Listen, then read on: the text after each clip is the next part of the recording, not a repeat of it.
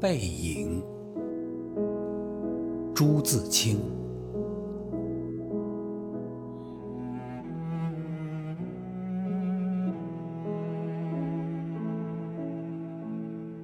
我与父亲不相见，已二年余了。我最不能忘记的，是他的背影。那年冬天，祖母死了，父亲的差事也交卸了，正是祸不单行的日子。我从北京到徐州。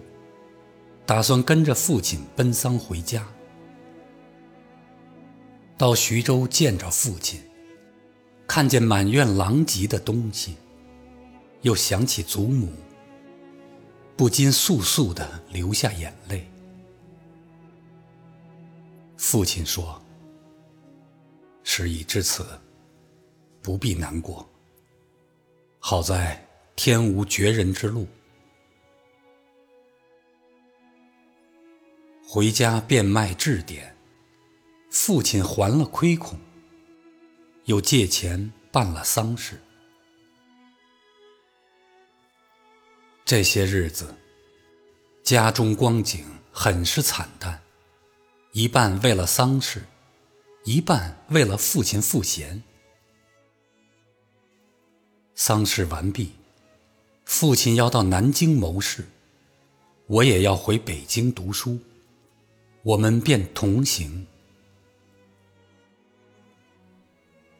到南京时，有友人约去游逛，勾留了一日。第二日上午，便需渡江到浦口，下午上车北去。父亲因为事忙，已经说定不送我，叫旅馆里一个熟识的茶坊。陪我同去。他再三嘱咐茶坊，甚是仔细。但他终于不放心，怕茶坊不妥帖，颇踌躇了一会儿。其实我那年已二十岁，北京已来往过两三次，是没有什么要紧的了。他踌躇了一会儿。终于决定还是自己送我去。我再三劝他不必去，他只说：“不要紧，他们去不好。”我们过了江，进了车站。我买票，他忙着照看行李。行李太多了，得向脚夫行些小费才可过去。他便又忙着和他们讲价钱。我那时真是聪明过分，总觉他说话不大漂亮，非自己插嘴不可。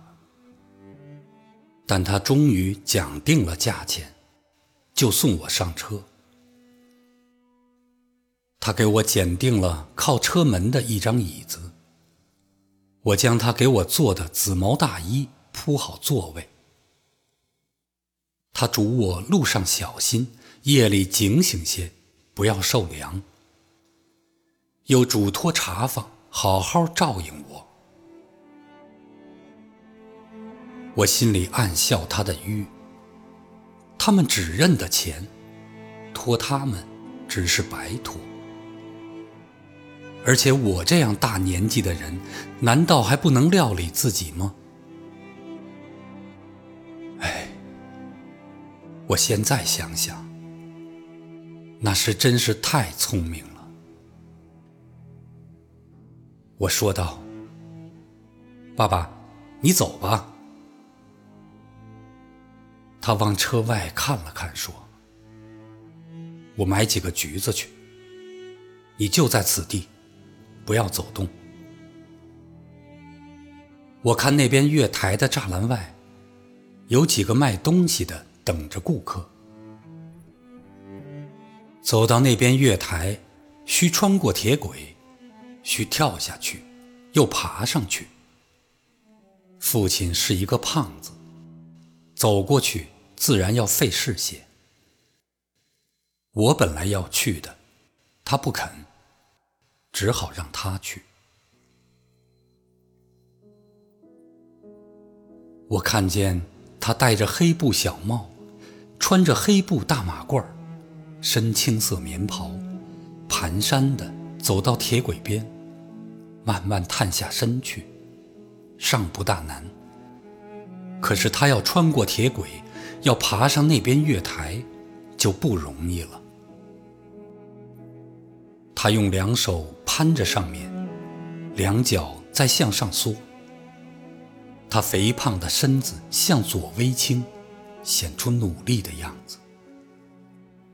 这时，我看见他的背影，我的泪很快的流了下来。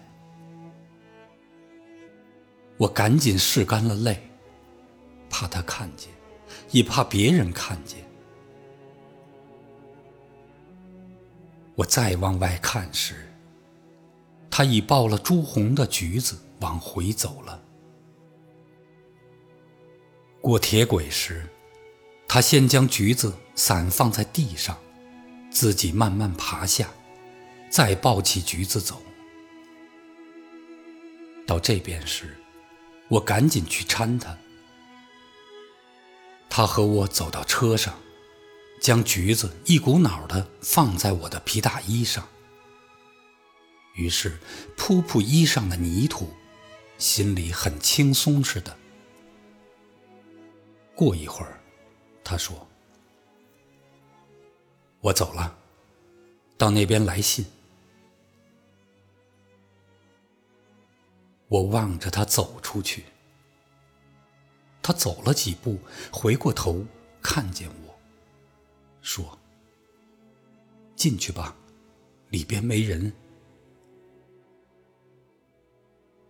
等他的背影混入来来往往的人里，再找不着了，我便进来坐下。我的眼泪又来了。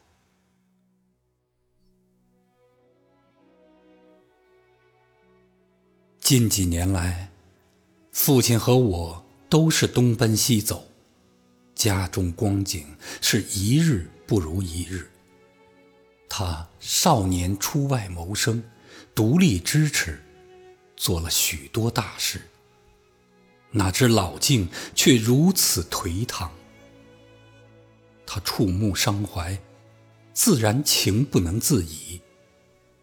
情郁于中，自然要发之于外。家中琐屑，便往往触他之怒。他待我渐渐不同往日，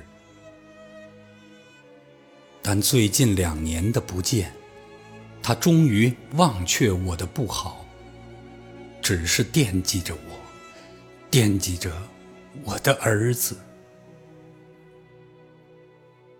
我北来后，他写了一信给我。